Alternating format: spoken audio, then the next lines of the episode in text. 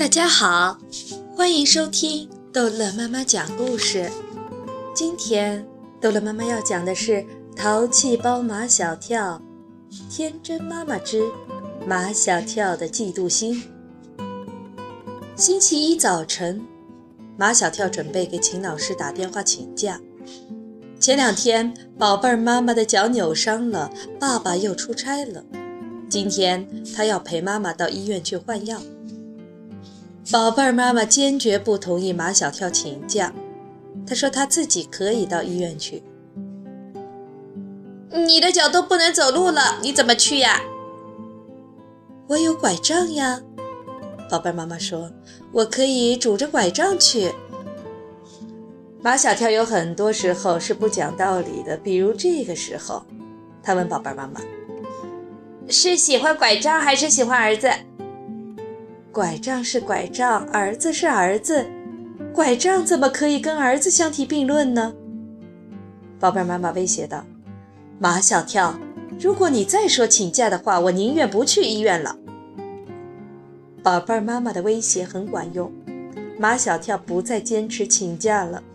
但他还是不太放心，把宝贝儿妈妈交给拐杖。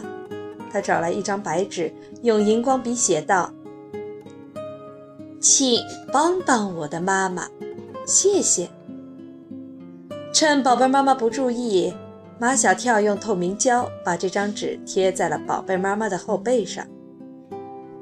马小跳和宝贝妈妈一块出门了。马小跳背着书包去学校。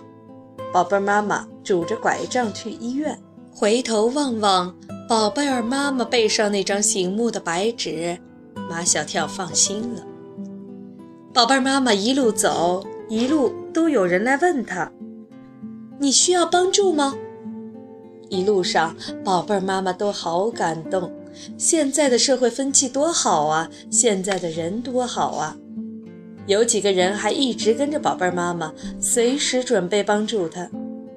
宝贝儿妈妈见他们都像是上班的人，就对他们说：“你们快去上班吧，别迟到了。”一个骑三轮车的老大爷硬把宝贝儿妈妈扶上了他的三轮车，拉到了医院。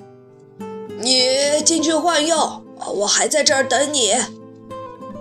宝贝儿妈妈还没来得及说一句感谢的话，已经被其他的人抢着扶进医院去了。宝贝儿妈妈敷好药，又被人抢着扶出了医院。那位蹬三轮车的老大爷真的还在那儿等着。我送你回家吧。一路上，宝贝儿妈妈不知道说了多少感谢的话。到了家门口，老大爷才说。别谢我，要谢就谢你的孩子吧。谢我的孩子，宝贝妈妈不知道老大爷话是什么意思。你的孩子是儿子还是女儿？儿子，你好福气呀！老大爷一边说，一边从宝贝妈妈的背上扯下一页纸来给她看。你有一个好儿子。宝贝妈妈一看那张纸上的字，就知道是马小跳写的。这一天，马小跳在学校里都心神不定。他一会儿想宝贝妈妈要上卫生间怎么办，一会儿想宝贝妈妈要喝水怎么办。快打铃吧，快打铃吧！马小跳就盼着放学铃声响，他好回家照顾妈妈。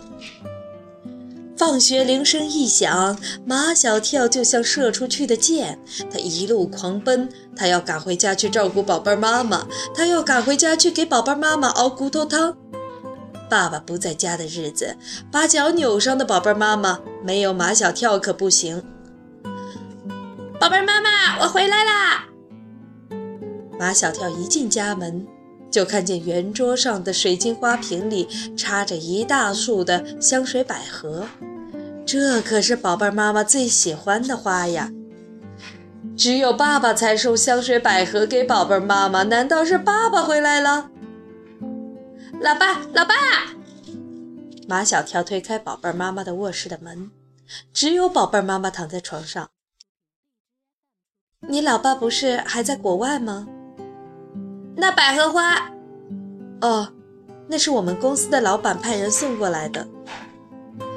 嗯，那个挺着啤酒肚子的老板，马小跳见过那个老板，只是在圣诞节的晚会上，他把自己扮成圣诞老人，背个大口袋，到处给人送东西，傻乎乎的，像一头装扮成圣诞老人的熊。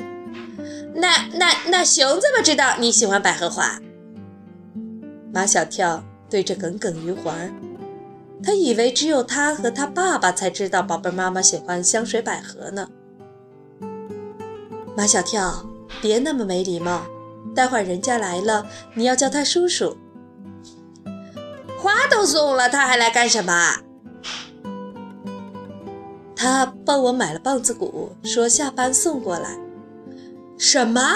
还送花？还送棒子骨？刚才马小跳以为照顾宝贝妈妈是他专利，熬骨头汤更是他的专利。现在冒出这么个人来，真讨厌。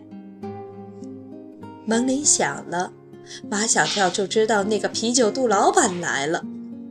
马小跳去开门，他先拿了个足球抵在门那儿，这样门就不能全开，只能半开。你是马小跳吧？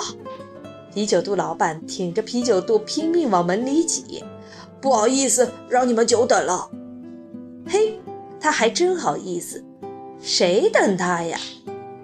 啤酒肚老板挤了半天没挤进来，马小跳在心里笑死了，可他嘴里却在说：“吸气，吸气。”门就卡在啤酒肚老板的大肚子上。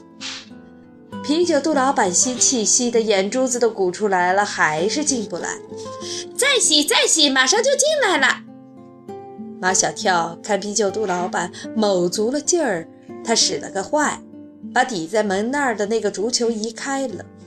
门突然打开，轰的一声，如洪水猛兽一般，啤酒肚老板扑了进来。一直扑到那个摆放着马天笑先生许多奖杯、奖状的陈列柜上，头上撞了个大包。马小跳，你，宝贝妈妈拄着拐杖，气得说不出话来。啤酒肚老板走了以后，宝贝妈妈还在哭，被马小跳气的。马小跳，你为什么要这样做？马小跳也不知道他为什么要这样做，因为他不知道什么叫嫉妒心。嫉妒心会使人昏头昏脑的做错事。好了，这一集的故事就讲到这儿结束了。